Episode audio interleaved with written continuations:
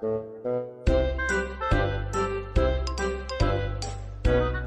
好，欢迎收听游泳音浪，这是一档关于游泳的访谈类播客，让我们一起畅聊游泳，乘风破浪。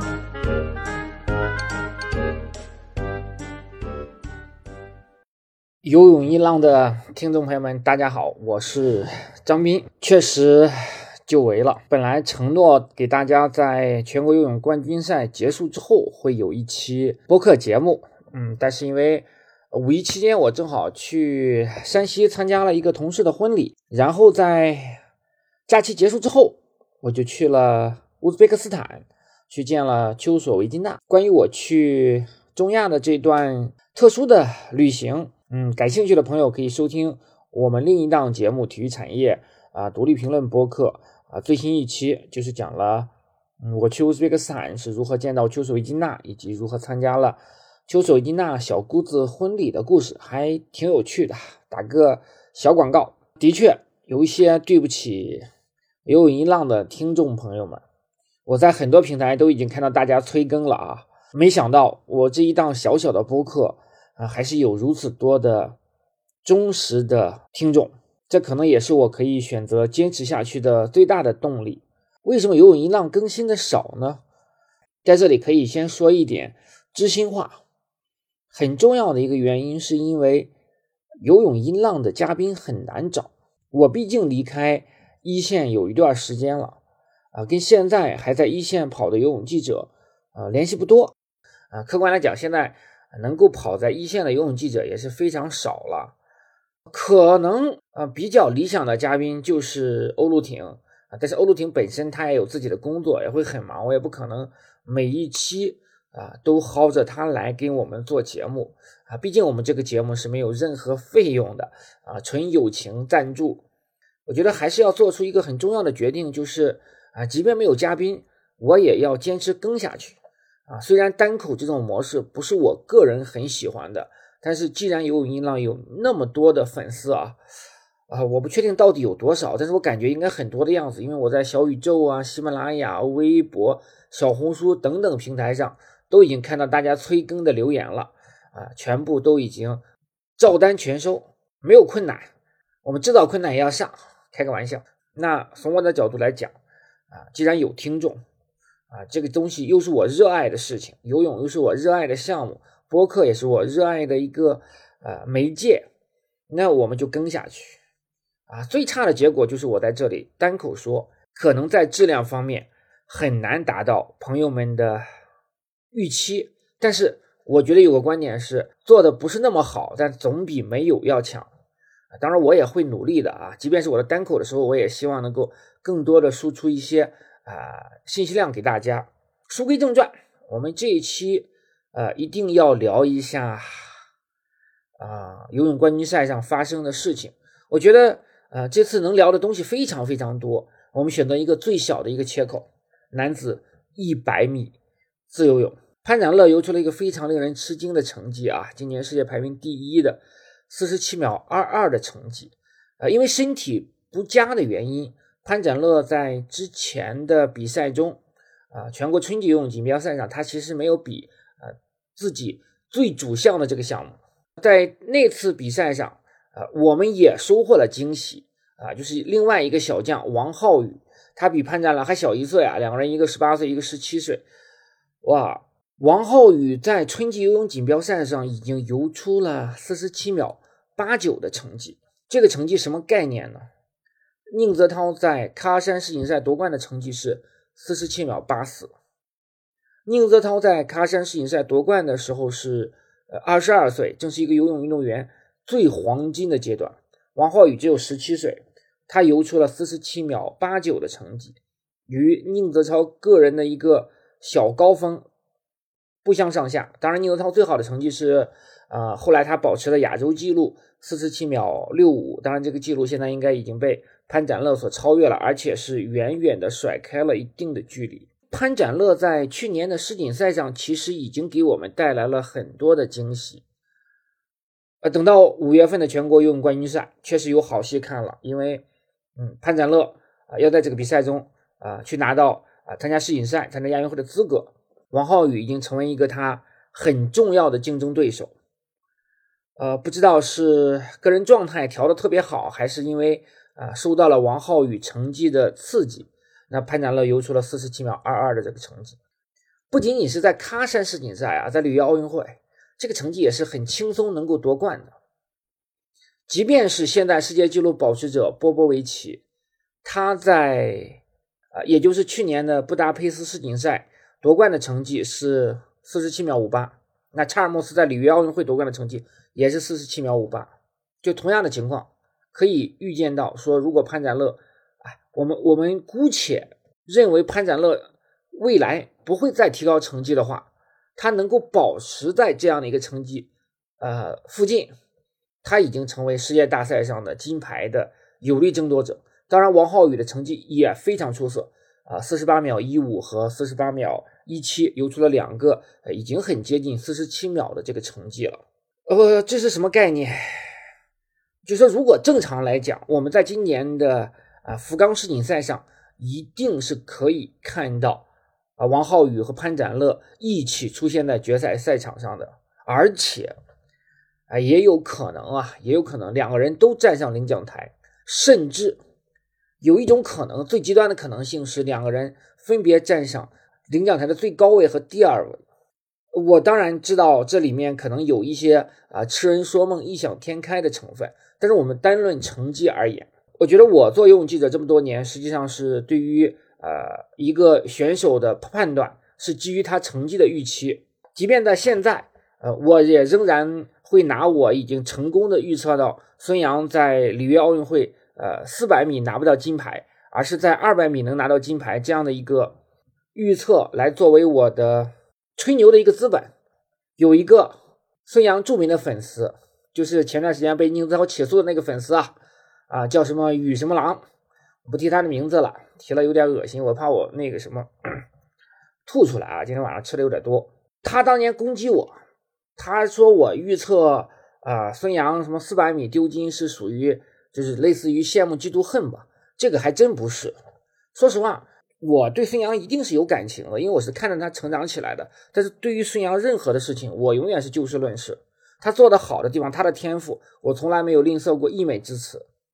啊，他的不守规矩，比如说啊无证驾驶，比如说这些后期的涉嫌砸碎尿样等等这些东西，那我一定是持批评态度的。因为啊守规矩，这是我们做人的一个一个一个基本要求吧。那为什么我会认为他在四百拿不到这个金牌呢？是因为他在当时那个成绩已经有了明显的起伏，而且霍顿啊的状态和他的竞技水准明显比孙杨会更好。那孙杨在二百字为什么可以夺金牌呢？因为在那个同期二百米这个项目上，孙杨没有什么竞争对手，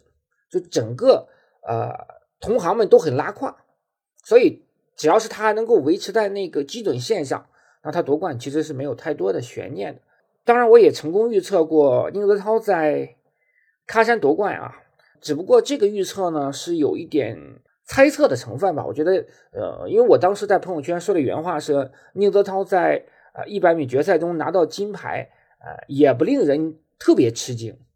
因为在那个周期里面，我们可以看到，就是说我们回溯一下二零一五年的喀山世锦赛，宁泽涛的主最主要的竞争对手其实就是麦克沃伊，麦克沃伊在。呃，之前的比赛的成绩是比宁泽涛要好的，然后呃，麦克沃伊在半决赛的成绩也比宁泽涛要出色，但是他俩的水平真的是伯仲之间。竞技体育更重要的就是看比赛的一个发临场发挥，尤其是像一百字呀、五十米啊类似的这些项目，五十字呀、五十仰、五十蝶等等，那就是在最后道边那一下，所以很难讲谁一定能够赢过谁。所以这个这个项目里面这么多年，就是很难实现奥运会有人卫冕。很大的原因就是它的呃，一个是确实对能力要求非常高，另外呢，呃，它的变数实在是太多了。你就最后那道边的技术稍微有一点瑕疵，可能金牌就归别人了。另外呢，在当时，因为他的另外两个主要竞争对手啊，一个是阿德里安，奥运冠军，但是阿德里安呢，他在那个时候实际上不是一个状态的一个波峰这么一个位置。那么阿德里安在当时的时候，实际上他已经有点过了呃黄金年龄了。我记得他那时候应该二十四岁或者二十五岁这个样子。游泳运动员尤其是短距离，可能啊，十八到二十二岁是一个比较呃黄金的这么一个周期。另外的一个竞争对手就是莫罗佐夫，莫罗佐夫他是在半决赛的时候犯规了，他无缘决赛，所以最后的时候决赛的悬念就是在啊宁泽涛和麦克沃伊之间比，宁涛是四十七秒八四啊，麦克沃伊我记得应该是也是四十八秒以内啊，四十七秒九几吧，呃，具体的数字我记不住了啊，所以。就是其实宁泽涛在那个周期里面能够拿金牌，的确也有运气成分。另外很重要的一个原因，确实在他同期里面没有特别出色的这么一个高手存在。那等到呃里约的时候，那就我们知道，就查尔莫斯就冒出来了嘛。查尔莫斯呃当时也是十八岁，现在呃应该也才二十四岁吧。他今年我看他今年的成绩。呃，也还可以，四十八秒也能够排在世界前十这么一个位置上。呃，说到就是我们在回顾了宁泽涛这一百次夺冠的这个经历的时候，其实我们就能够看到说，哦，现在的潘展乐和现在的王浩宇，其实都已经具备了和世界最顶尖的选手波波维奇啊，比如说德雷塞尔，再比如说现在可能还有的那个，我看到了。呃，英国的选手马修，呃，理查德森，他是东京奥运会的呃四乘二百米自由泳接力的金牌得主，啊，他今年的成绩也非常的好啊。但是因为德雷塞尔目前还没游嘛，所以我们不清楚德雷塞尔目前在这个项目上的一个竞争的水准是怎么样的。那我们再回过头来看一下啊，潘展乐这个成绩在历史上的地位。呃，是世界排名第二十二块的成绩，呃，也是世界上呃有史以来呃游的在这个项目游的第十一块的男人。比赛结束之后，我第一时间就发了微博。我当时呢应该是数错了，我是我还是说他是啊世界上第十二个游的，呃，就是有史以来第十呃游的第十二块的男人啊，其实应该是第十一。后来有朋友啊纠正我了，因为我后来没有看这个。呃，相关媒体的报道，我是在呃国际泳联网站上去查的啊，这个呃可能还是有一些呃出入的。最好的成绩，当然我们也知道，现在的世界纪录保持者是波波维奇，他的这个成绩是呃确实有点这个可能很难企及吧，四十六秒八六，他是在去年的欧锦赛上游出来的，比他在。啊，世锦赛上的成绩要快了很多，这个确实是有点出乎我的意料啊。当然都觉得，呃，世界纪录被他打破也是早晚的事儿，呃，但是没有想到说他能够把世界纪录刷新了这么，呃，这么多啊。因为，嗯，在此之前，小西埃洛保持了这个世界纪录，保持了有十余年吧，因为他是二零零九年罗马世锦赛上创造了这个记录。呃，当时有一个非常不一样的情况，就是。呃，那是快速泳衣时代，一个是快速泳衣时代，另外一个呢，呃，这个事件之后没多久，啊，小希尔洛就栽在了尿罐子上，啊，包括二零一一年他在上海游泳世锦赛的时候，受到了很多欧美记者的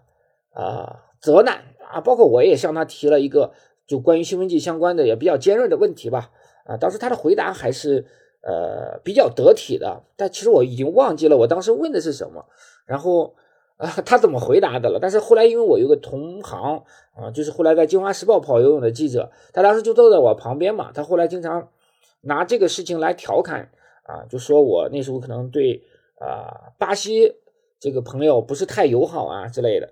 嗯反正其实那时候，其实整个欧美记者都是在关心他这个问题啊，也不仅仅是说中国记者了，因为我们也不是带着偏见来看这个问题。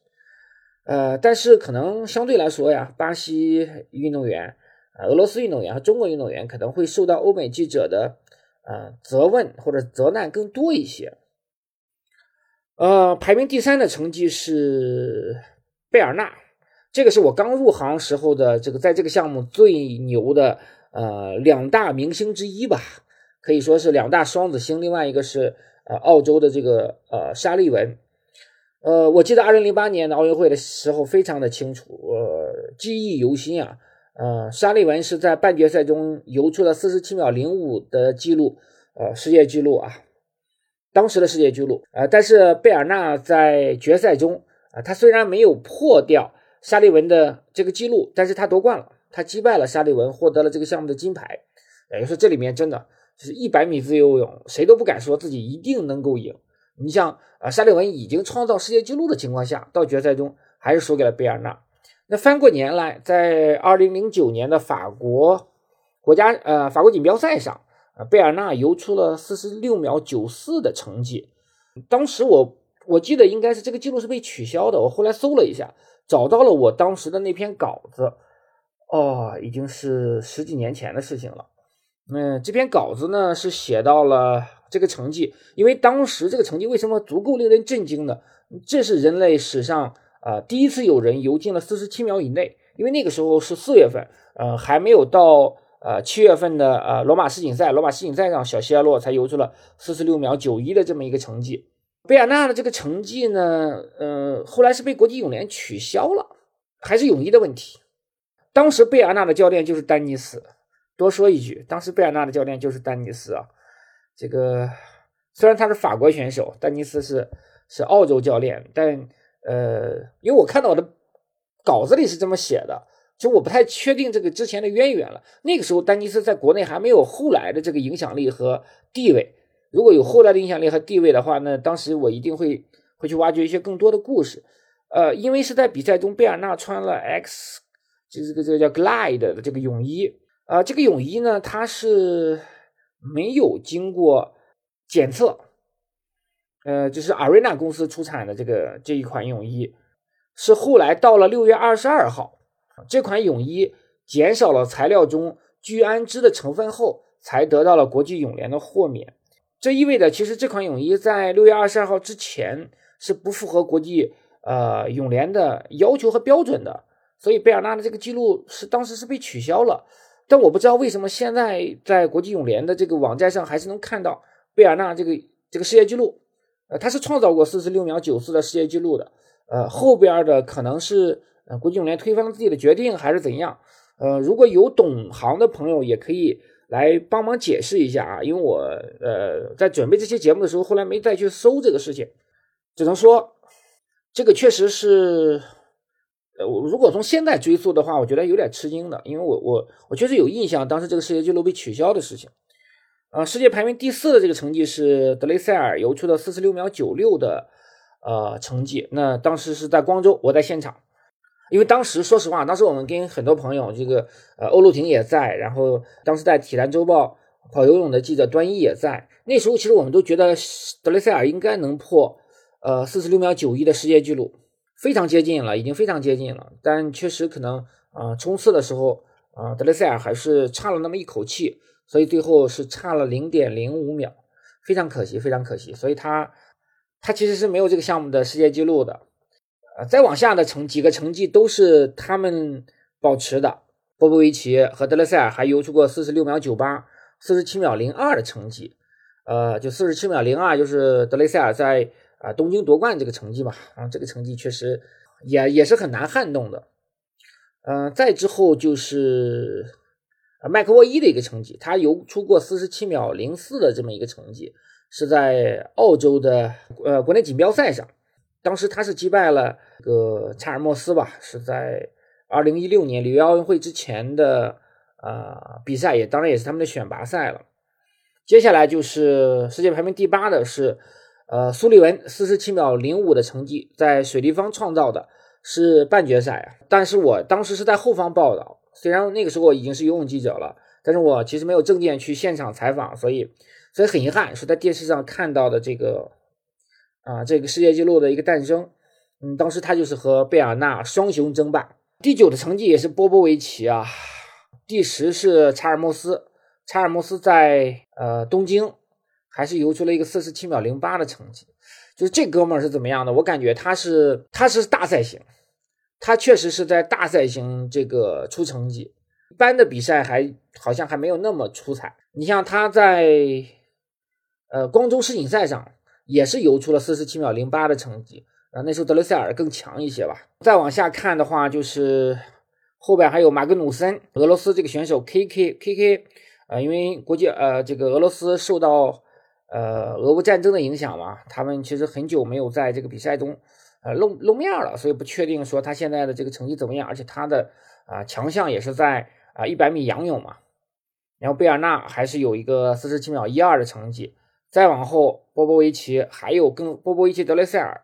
啊，就是他们整个在呃人类历史上，说实话，在潘展乐之前就这几个人：波波维奇、小西埃洛、德雷塞尔、贝尔纳、苏利文、麦克沃伊、查尔莫斯、呃马格努森、K.K. 啊，就是这几个人，其实没有太多的竞争者，而且这些人全部是在。二零零七年、二零零八年以后涌现出来的，也就是说，这些成绩里面没有前人所创造的。嗯，再往前的，嗯，即便是什么波波夫啊，那些老一辈的高手们，其实在这个项目上还真的这个成绩拿到现在来说，其实是没有太多的呃竞争力的。长江后浪推前浪嘛，包括这个菲尔普斯啊等等，他们在这个项目上可能之前啊没有游出了一个能够。啊，令后人不可企及的这么一个这个成绩，潘展乐这个成绩可以真的是有很牛的资本啊，是很令人惊喜和震惊的，也让我对今年的世锦赛呀，包括明年的奥运会，包括亚运会啊等等啊，对于中国游泳、中国男子游泳，尤其是中国男子游泳短距离项目，充满了信心。对我们再看一下今年的这个成绩，就他这个成绩在今年的一个一个整体上竞争的一个情况吧。目前来讲，就是波波维奇是最大的竞争对手。不确定说未来这个德雷塞尔他的状态怎么样，因为说实话啊，年龄也快到了。当然，德雷塞尔是和菲尔普斯一样是啊不世出的天才啊，但是即便是天才的话，也对抗不了时间，这是一个很现实的问题啊。今年波波维奇有一个成绩四十七秒六一，是在罗马尼亚全国比赛中游出来的。排名第三的是这个马修呃理查德森啊，四十七秒七二的成绩。啊，是在英国的全国比赛中游出来的啊。第四位有点吃惊啊，第四位是这个松原克央，日本选手啊，他的强项是二百米自由泳。我们知道他是啊光州世锦赛的呃男子二百米自由泳的啊银牌得主，输给了孙杨。呃，他今年游出了四十七秒八五的这个成绩啊，这个成绩也也可以啊，也可以的。第五位这个是一个加拿大选手，我我没有怎么听说过，爱德爱德华兹没有听过。然后第六位就是就是王浩宇了。今年第七的成绩也是接近四十八秒，四十八秒以内是这个俄罗斯选手和一个葡萄牙选手分别排第七和第八，第九位是个英国选手啊，这几个确实也不太了解。然后第十就是查尔莫斯了，基本可以预计吧，基本可以预计。正常来讲，我觉得呃潘展乐登上世锦赛领奖台是没有太多悬念。如果运气好的话，再帮中国。男子游泳拿一个这个项目的金牌也未可知，但是我我感觉王浩宇的情况可能他的成绩可能还再再再胜一胜吧，他毕竟才十七岁。我们从规律上来讲，一个选手啊，他都是以奥运为周期作为备战的这么一个重要时间节点，在奥运这一年达到运动生涯的一个顶峰状态。那在之前前一年，也就是说，比如说在像今年这样一个年纪是要出头了。成绩是要冒尖了，因为当时以孙杨为例，孙杨在伦敦夺冠之前，他在二零一一年的世锦赛上，他已经打破了男子一千五百米自由泳的这个世界纪录了。只不过啊，到了伦敦的时候，他又刷新了这个世界纪录。那他在其他这个项目上啊，包括四百上，也已经有了很强劲的这么一个竞争力了。这个实力就是在这个状态是是这个藏不住了。所以潘展乐和这个呃王浩宇其实情况一样，他们在这个年纪实际上已经到了一个爆发的一个上升的一个起点。就是开始了，他的成绩要开始爆发了。正常状态的话，应该会在明年奥运会达到一个呃波峰。当然，我们也看到过很多运动员在国内的比赛的时候成绩非常好啊，一到国际比赛上就很拉胯的这样一个情况。这里面我们必须要提到的一点是什么呢？是呃，国内比赛是两枪，国际比赛是三枪。这个三枪其实对运动员的体能要求是非常之高的啊，即便这个选手他不去兼其他的项目。啊，比如说我们以宁涛涛为例啊，他除了五十字之外，他不怎么游，他不游两百字，或者是五十字，他也不是很重视的这么一个项目。而且五十字一般来讲都是在一百字之后比，啊，兼项也不多，可能会去兼四乘一百米自由泳的接力和四乘一百米，嗯，混合泳的接力。现在还有一个男女混合泳的接力，但对体能来讲啊，肯定是比全国比赛的考验是要大很多的。当你面对三枪的时候，如何去解决体能分配的问题？如何将你的真正的爆发点放在最后一枪上？这个可能对于潘展乐、对于王浩宇来说都是一个考验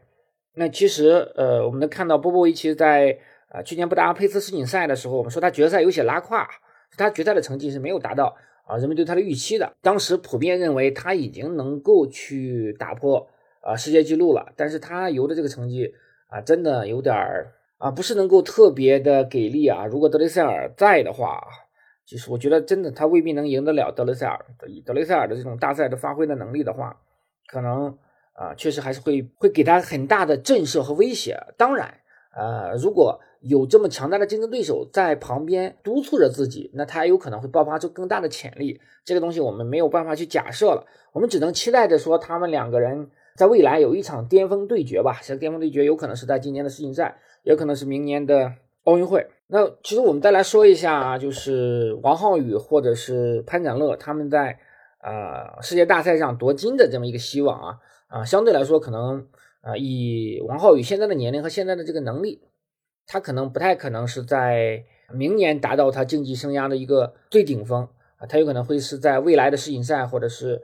下届奥运会的话，十七岁、十八、二十二岁，呃也还是有有希望。呃，那潘展乐比他大一岁，他们基本上是差不多是同龄人啊，可能未来会在很长时间内啊相互竞争。嗯，以王浩宇现在这个成绩，可能就是接近于啊宁泽涛在二零一是一五年这么一个成绩。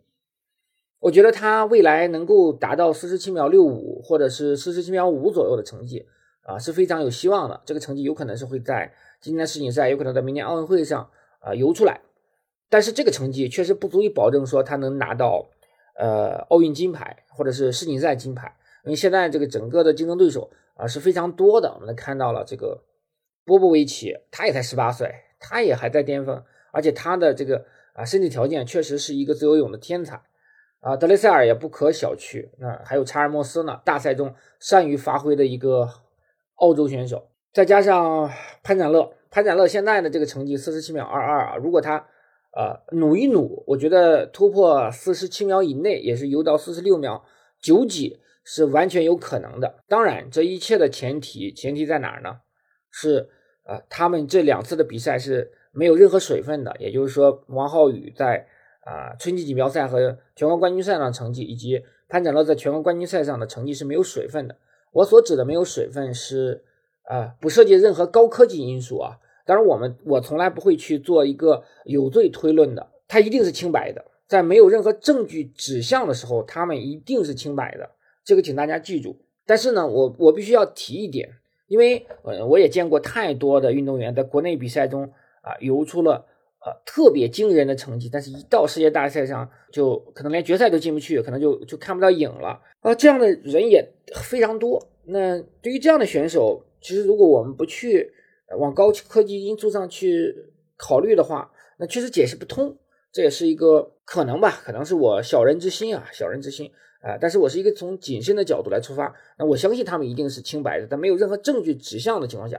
他们啊就一定是清白的啊。只不过说他们的这个潜力到底能不能在国际大赛上爆发出来？比如说，他们现在在国内比赛中能游出四十七秒二二、四十七秒八九这样的成绩。一到世锦赛这样的一个比赛场上，或者一到奥运会上，只能游出四十八秒九几、四十八秒呃七八这样的一个成绩，比他的啊好最好的成绩可能慢了一秒左右，那很难让让人不生疑。呃，他们需需要证明自己，证明自己呢，当然这个成绩可能不是说硬说要要要涨成绩啊，这个成绩有可能是他们在这个阶段的一个。呃，就是波波峰了，但是你不可能说出现了大幅度的这个倒退啊，除非是身体上出了原因，或者是说啊一些呃意外的因素啊，比如受伤啊，比如等等这些啊客观因素造成的。所以我当然是对他们是充满期待的。我认为中国男子游泳的短距离应该已经到了一个爆发的这么一个这个前夜了，很难想象啊，在宁泽涛退役之后，我觉得中国男子选手真的已经距离男子一百米的。可能决赛都很遥远了，潘展乐出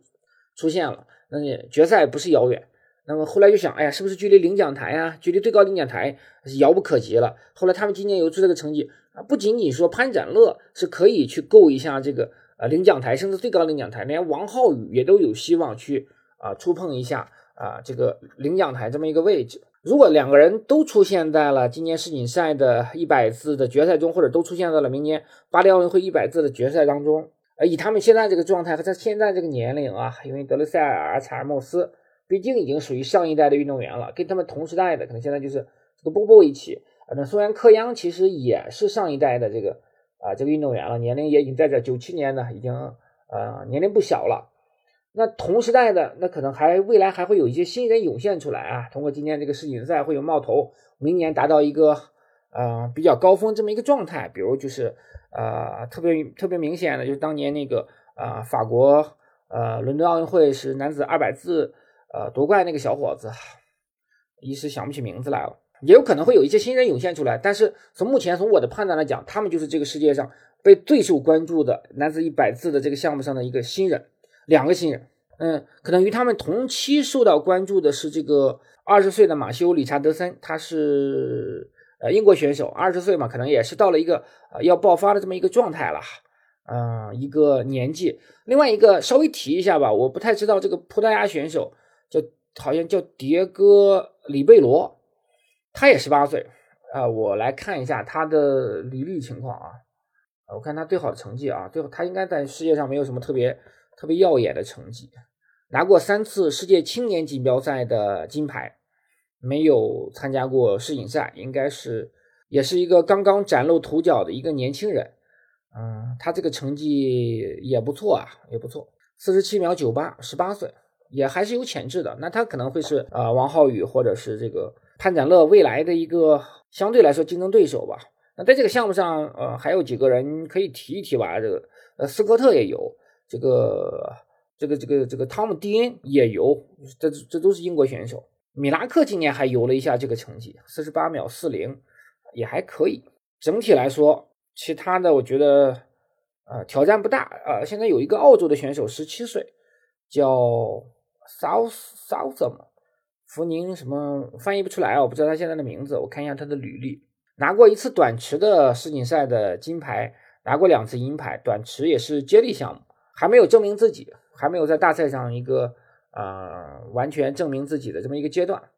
所以说中国游泳真的又到了一个小的黄金期了，这个是我们可以值得期待的啊。呃，当然我觉得可能夺冠的希望没有当年宁泽涛那么大啊，这个是因为啊他们的成绩肯定已经把宁泽涛甩在后面了，这个是毫无疑问的啊。我觉得呃王浩宇超越宁泽涛的最好成绩也只是时间问题。啊，但是只能说他们所处的这个时代，国际上的竞争啊是更激烈，有波波维奇在，还有德雷塞尔，就是真的这是一个名将云集的时代，就跟当年贝尔纳和沙利文这个双星争霸的时时期是一样的。你除非说像小谢洛一样能够横空出世，否则的话，你只能看着他们啊，在这个项目上可能在一年两年左右的时间内啊，形成一个呃双星争霸的这个局面。那你唯一能等的就是等到他们年华老去之后。你成长起来去取代他们，啊，但现在有点不利的是，像波波维奇，他也才十八岁，可以就比如说这个潘展乐和王浩宇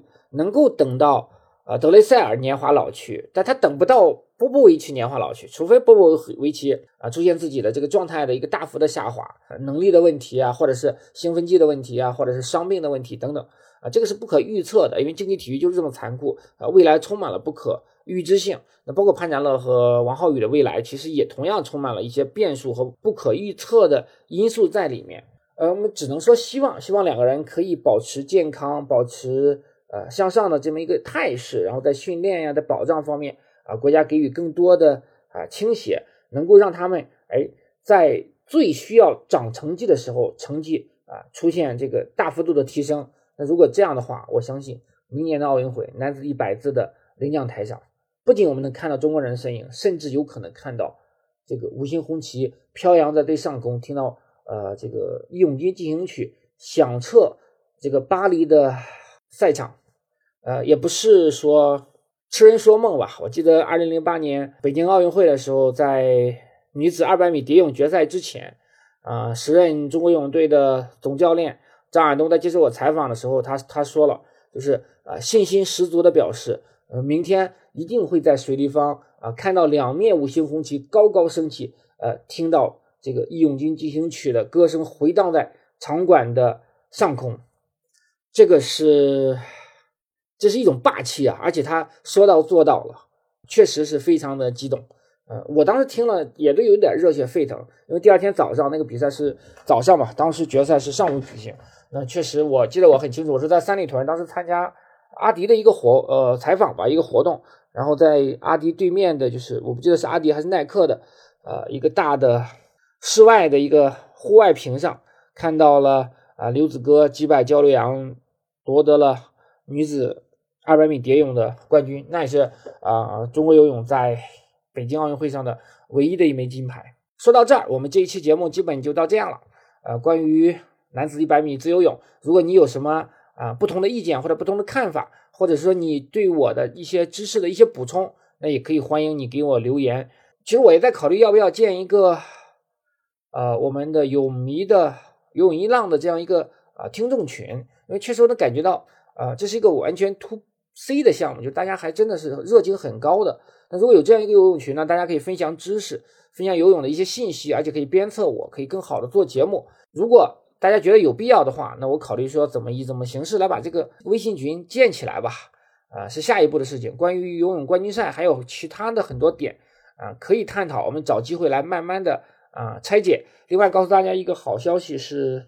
我已经拿到了福冈游泳世锦赛的采访证。呃，嗯，不出意外的话，我在近期就会准备签证的问题。啊，就是我之所以选择游泳去游泳世锦赛，更多的目的就是我希望能够在现场做更多的游泳一浪的节目，因为我呢，呃，今年也不太可能说会给其他的平台写更多的稿子了，因为现在，呃，其他平台对于稿子的需求量也不是特别的高。那核心的目的是我可能会又去用世锦赛，啊，通过我的眼睛，通过我的笔去做更多的记录，然后呢，以播客的形式把重要的东西。啊，信息我看到的，包括我采访到的人，包括我约到的朋友，呃，我们聊的内容来传递给大家。呃，距离福冈世锦赛还有一段时间吧，七月七月底，啊，我会做好准备的。然后希望说，呃，能够带来更多的游泳一浪的节目给到大家吧。我们这一期节目就是这样啊，谢谢大家的收听啊。如果有什么任何问题，可以通过微博啊、博客，包括我的公众号，包括。呃，小红书等等所有平台联系到我，我我基本上都是会看到的。可能有的不见得每一条都会留言，但是我我尽量看到的话，我就会争取留言。尤其涉及到业务层面的东西啊，比如大家对我的一些纠正啊等等，那我一定还是会及时的这个呃去呃去去去进行回复，然后会会吸纳大家的一些意见，包括如果我出现错误的地方，我也会会记录下来的。好，我们这期节目就是这样，感谢大家的收听，我们下期节目再见。